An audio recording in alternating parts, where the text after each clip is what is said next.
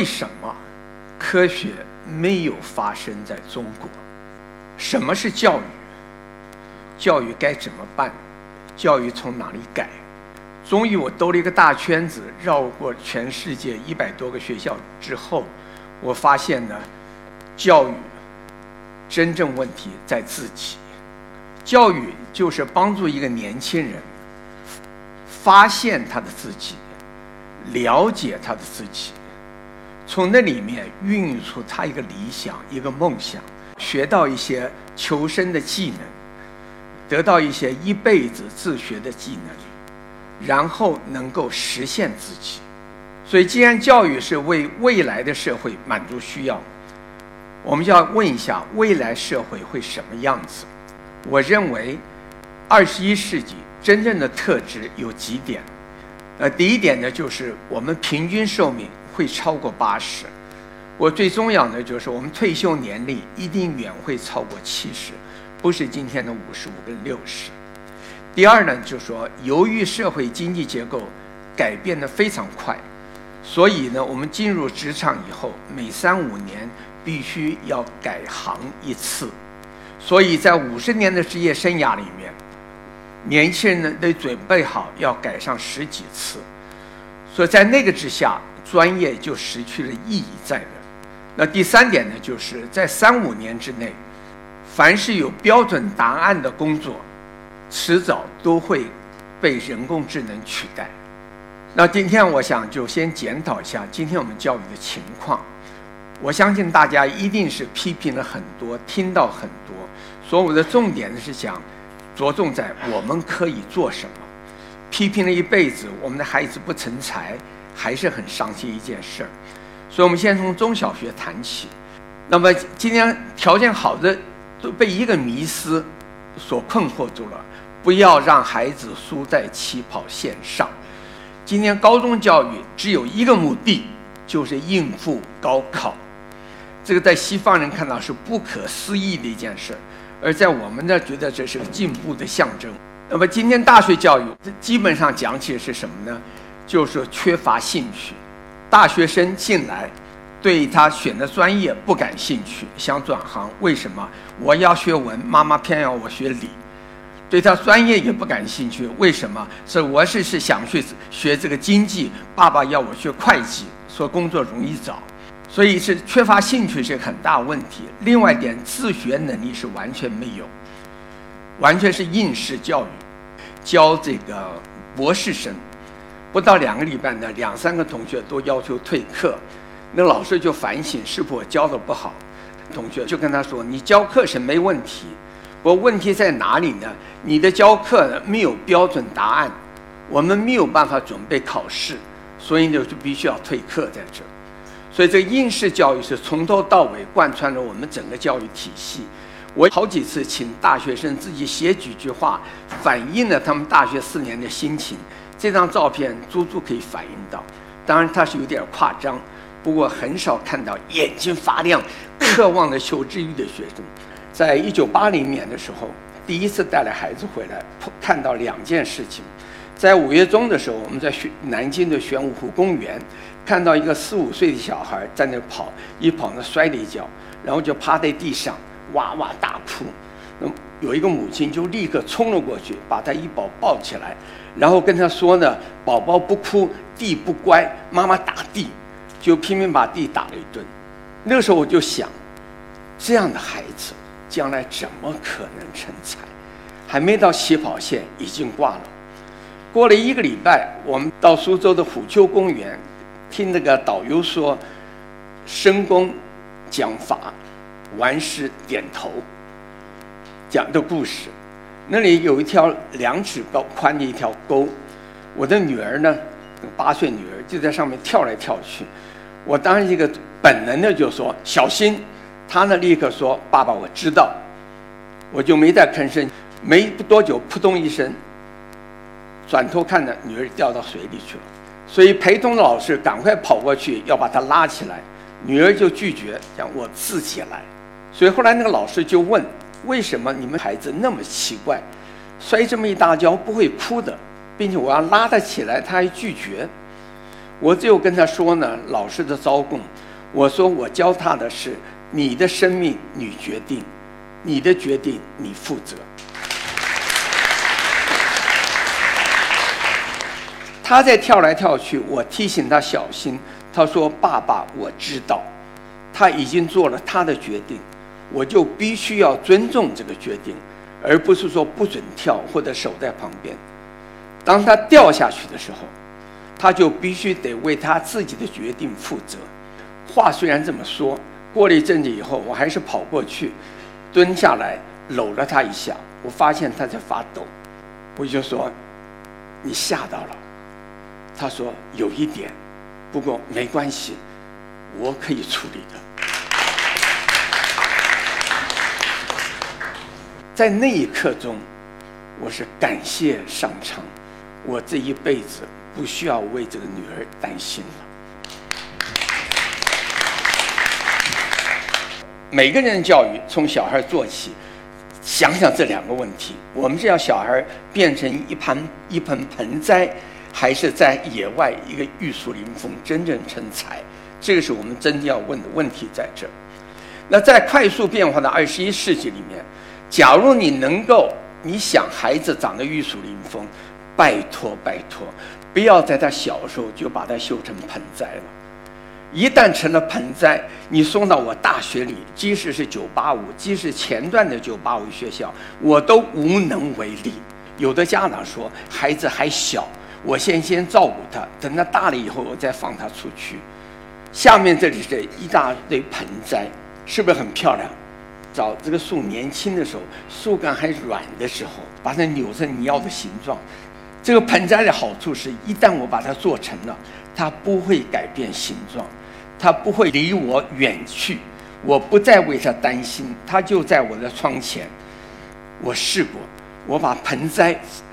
养成以后再放到原野，它生存不了，所以我才说，你假如说把孩子从小当盆栽养的话，他将来不可能再成才，进再好大学也没办法在那儿。我就检讨了一下，最近这十年，我花了大部分时间跟大学一年级学生谈，就想了解他们的问题。我发现四分之三的问题都来自家庭，他们缺乏几个能力，有的是很好，有这些能力的人。他们就很容易成才，我都不需要教的，没有这些能力，我成天就是替他们家长在补课。那第一个能力是感恩的心情，这个非常重要。第二是要好奇，然后有自学的能力，然后有独立的精神，最后有自信心。我就碰到很多家长跑来，他钱教授，我的儿子一切都会，钢琴也会，德语、法语他都会，他就是没有自信心，你觉得该怎么办？我说你检讨一下。十八年前你干了一些什么事儿？这个东西讲起来很容易，做起来很难。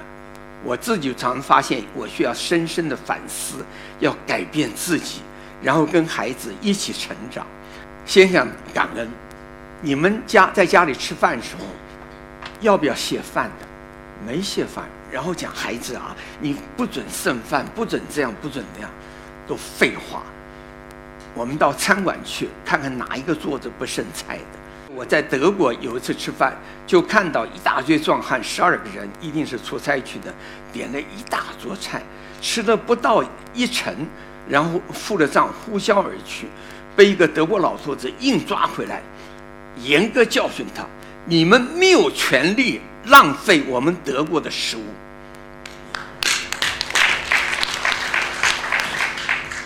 我们常常说，我们中国都有。你看《朱子家训》就说：“一粥一饭，当思来之不易。”问题是说，这个东西我们只在学校教，同学呢只是应付考试，把它背下来。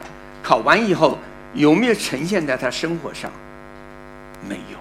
我们太多东西都在经典上，都在口号上，只要不呈现在实践上，对教育就不发生功用。说有了柱子家训不够，我们必须得实践。实践呢，必须要从小做起。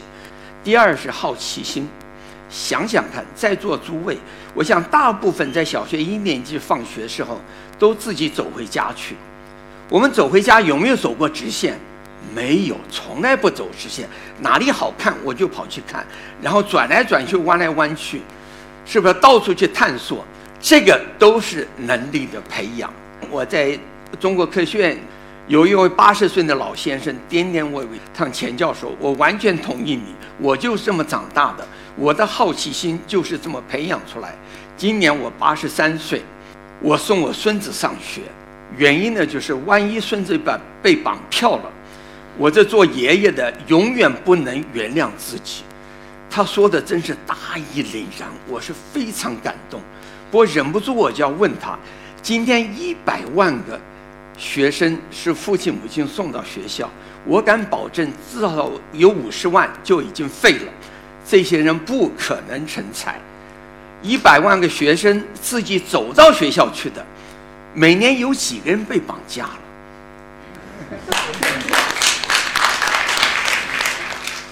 放孩子去。到原野去，自己走，自己探索，不会有人绑票。要绑的话，要绑比你有钱的多的人的孩子，不会绑你的。人类学家告诉我们，所以人类可以发展那么快，智慧提升的那么快，主要是集体学习，大家一起学习，一代教一代，用我们的语言，用我们的文字。所以阅读是一个最主要一个手段。小孩假一旦让他爱上了阅读，假如他一个礼拜有读十本书的习惯，这一辈子你不需要担心。所以小孩子三四岁的时候就一定下了决心，少赚两个钱，父亲也好，母亲也好，陪到他一起念书。等到六七岁可以真正念书的时候，养成一个习惯，一个礼拜一定花一个小时的时间，全家坐下来找一本好书。父母跟儿女每个人念一段，轮流念，养成读书的习惯，别养成全家一起学习习惯。这个是家庭之爱真正发展的机会在这。谈到读书，这个我想很值得我们中国人脸红。根据联合国的统计，北欧人平均一个人念书一年是二十四本，日本是八本，美国七本，泰国是五本。咱们中国是几本？四本半。下面是独立精神，独立精神一个生活能力，日常生活能力是要培养出来。日本的幼稚园时候就培养孩子自己的床铺自己铺，自己的衣服自己穿，自己的东西自己理，自己的包包自己拎，自己的学校自己上，自己家庭自己走，从小培养这些出来，自信心。自信心主要呢是来自不断的做事负责任，也要谈到荣誉感。我记得我在初一的时候，我的几任导师跟我讲，他的姥姥跟我说：“小孩子当英才就变英才，当奴才就变奴才。”我这一生，我要感谢我初中一年级的老师。初一开学的时候，他跟我们说：“今天社会风气太坏，贪污的太多。”学校风气太坏，作弊的太多，我们学校决定的就拿你们这一班开始做试验，试验荣誉制度，你们班就是荣誉班，从今天开始你们考试没人监考，那希望你们从今天开始做一个堂堂正正的中国人。这七十年我们。初一的同学还碰了头，都是八十岁的老头子、老太太了。我们觉得这一句话影响了我们这一生。这七十年来，没有人作奸犯科，没有人为非作歹。我们出现了一个作家、两个名诗人、十几个教授、一个舰队司令，还有一个科学院的副院长。当初七十年前老师的一句话，就影响我们一生。其实我们也是非常平凡的年轻人。只是内心深处突然有这么愿望，想成才。这个是在一九八一年一月三号我们家庭会议的个记录，八岁的女儿做的记录。基本上呢，就是说，老二跟我们抗议说，他们一个礼拜一块钱的零用费太少了，必须增加。那我就。在黑板上列下来，爸爸一年赚多少钱，缴税多少钱，健保多少钱，房贷多少，车贷多少，学费多少，一路交下来，剩的钱已经全给他们做了零用钱。所以当时就考虑，就两个办法：一个是创收，开源，一个节流。我说我可以去兼课，每个礼拜教两个晚上的课。女儿反对，她说你现在跟我们实际一起的时间已经太少了，不要再减少去。所以节流，节流去想办法，有什么事儿可以自己做的。所以我们就讨论一下，每天有什么事儿做。回家要做菜，妈妈做，不要买菜，不要买外食。摆碗筷，孩子三个孩子轮流做，洗碗都是孩子做。吃完饭以后，以后呢中午呢不到外面买，每天晚上大家自己做三明治。你的午餐你自己做，你做的午餐你必须吃完。然后弹钢琴铺床就一路怎么下来。那有一件事你可以看到，每月的里面有一个理发，理发从前让他们出去的，他们老是怪妈妈理的发不好看。后来他们要求妈妈：“你们，你是不是可以继续给我们理发，省的钱呢做我们的零用钱？”那另外爸爸也做了贡献，就以后修车呢不送出去修了，我在家里修，让两个儿子帮我忙，省下修车钱呢都给你们做零用钱。就是这样子，给每一个人在家里有责任，责任感再起来。当他觉得一件事做得好，他有成就感。成就感一有，就有信心。有了信心，他胆子大，可以试更多的事儿在那儿。那回头来还是一句话：你希望孩子生长成什么样？这里有两一张图片，两批孩子。左边一批孩子，你看，显然父母亲对他们放任一点，比较信任。右边一批孩子，同样的父母亲希望孩子爬高，不过是父母亲端着梯子来扶到，让他微微颠颠爬上去。你们觉得哪一边的孩子将来容易成才？